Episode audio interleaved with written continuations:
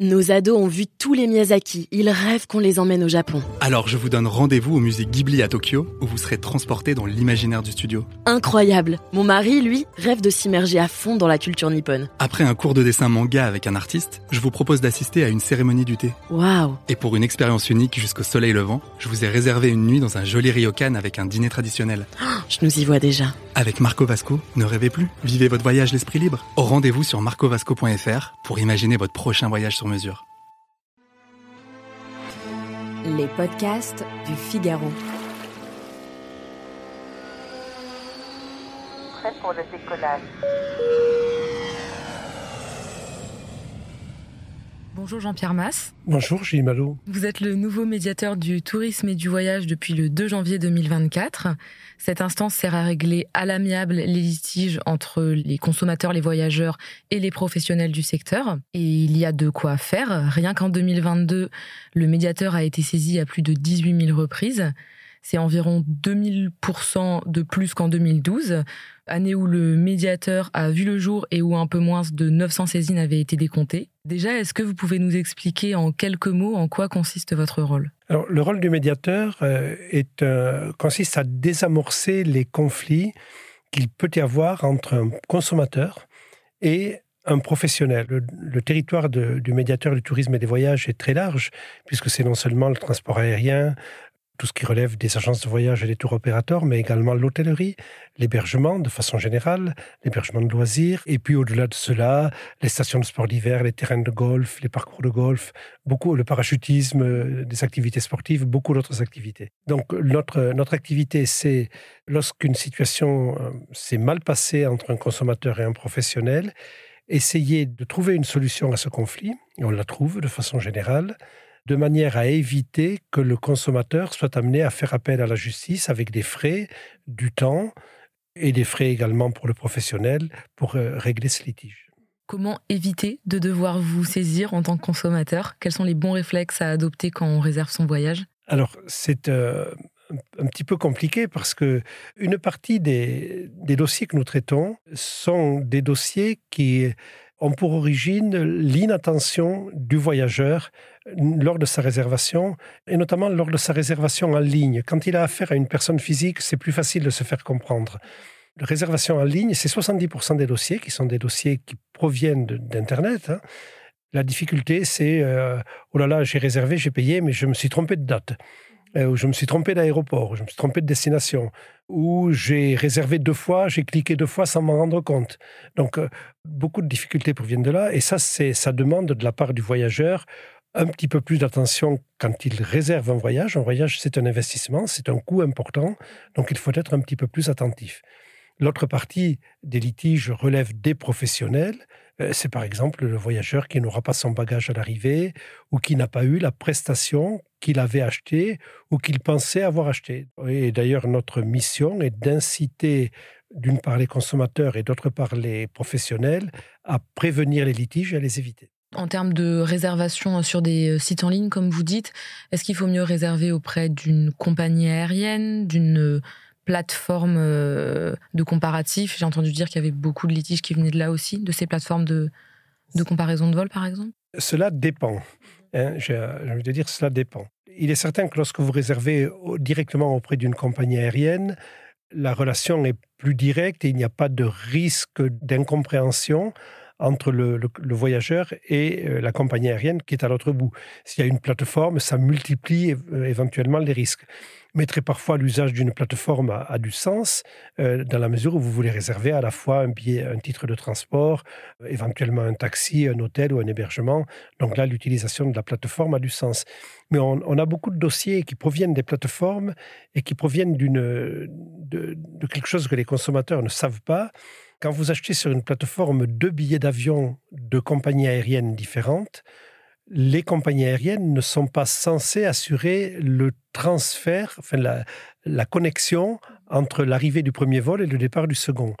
Et si le premier vol est en retard, le passager peut rater le second et il n'y a pas de responsabilité ni de la plateforme qui informe bien, mais on ne lit pas toutes ces informations, ni bien évidemment de la première compagnie.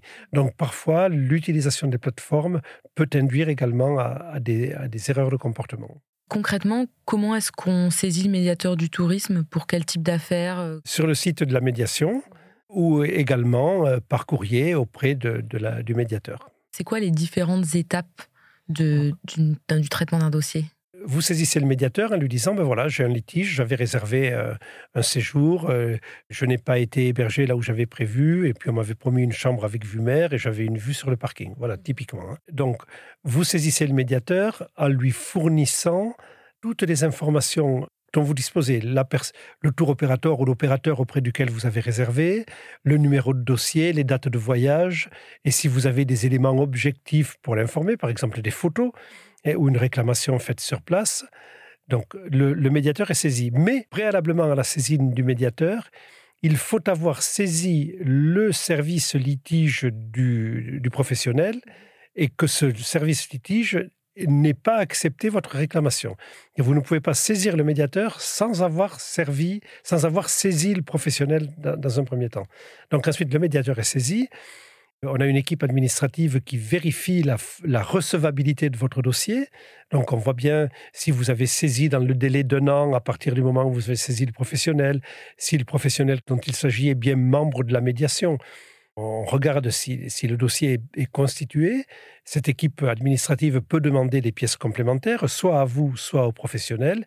Et ensuite, le service juridique va émettre un avis qui sera validé par le médiateur, donc par moi en l'occurrence, va émettre un avis, et cet avis est un avis qui est basé sur les règles de droit, à la fois sur les règles de droit et sur l'équité, c'est-à-dire s'assurer que l'équilibre économique est bien respecté entre les deux parties. en tant que voyageur, je dois donner une justification écrite d'une première saisine du service client Absolument. D'accord. Vous ne pouvez pas saisir le médiateur si vous n'avez pas saisi le service client du professionnel auquel vous avez affaire ensuite, peu importe qu'il vous ait répondu ou non, il pourrait ne pas vous avoir répondu. là, vous pouvez tout de même saisir le médiateur. J'aimerais vous présenter quelques cas concrets et avoir votre avis euh, dessus. Si, par exemple, j'ai eu un retard d'avion de 5 heures qui m'a fait louper ma correspondance et que la compagnie ne veut pas m'indemniser, qu'est-ce que je fais? Alors, vous avez droit à une indemnité automatique hein, qui résulte d'un règlement européen qui est de 250 euros si votre vol était de moins de 3 heures à l'origine, la durée du vol, hein, et de 600 euros si votre vol était de plus de 3 heures. Donc c'est une indemnité qui est quasiment automatique et, dans un cas comme celui-ci, la compagnie devrait vous avoir indemnisé quasi automatiquement. Le passage par le médiateur est totalement inutile parce que c'est mécanique d'une certaine façon. Autre cas concret, s'il y a eu une surréservation à bord de l'avion que je devais prendre et euh, que la compagnie me propose le suivant, est-ce qu'elle a le droit de le faire? Elle a le droit de le faire, à condition là aussi de vous indemniser. Ça dépend du délai vous aurez eu à attendre. Si le suivant est deux jours après, ce n'est pas franchement la même chose que si le suivant est une heure après. Donc vous pouvez être obligé de, de vous transporter à destination ou si vous ne voulez pas y aller parce que le suivant est trop tard, de vous rembourser, quel que soit le statut de votre billet, même un billet non remboursable, et de vous indemniser sur la base de ce que j'évoquais préalablement.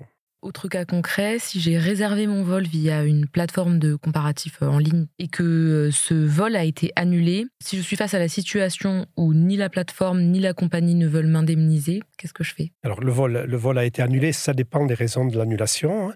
Il y a des, cas de, force majeure, euh, notamment parmi lesquels, par exemple, les conditions climatiques. Quand le, le, trafic aérien est arrêté pour des conditions climatiques, ou voire encore la grève du contrôle aérien et non pas la grève du personnel de la compagnie, qui n'est pas un cas de force majeure. Donc, si votre vol a été annulé, vous vous adressez à celui auquel vous avez payé dans une première phase, qui lui doit éventuellement se retourner contre la compagnie, doit, doit s'adresser à la compagnie. S'il n'obtient pas satisfaction, vous vous mettez en relation avec la médiation du tourisme et des voyages, qui réglera votre problème. Si j'ai dû annuler mon vol parce que j'étais malade, est-ce que j'ai le droit à une indemnité, à un remboursement de la compagnie? Cela dépend très clairement du type de billet d'avion que vous avez acheté. Oui, il y a des billets d'avion qui sont plus chers et que l'on peut annuler, qui n'ont aucune contrainte, et des billets d'avion qui sont moins chers, qui ne sont pas remboursables ou qui ne sont pas modifiables. Certains sont modifiables, mais pas remboursables, et d'autres pas remboursables ni modifiables. Quand ils sont modifiables, il faut les modifier avant le départ, pas après le départ, bien évidemment.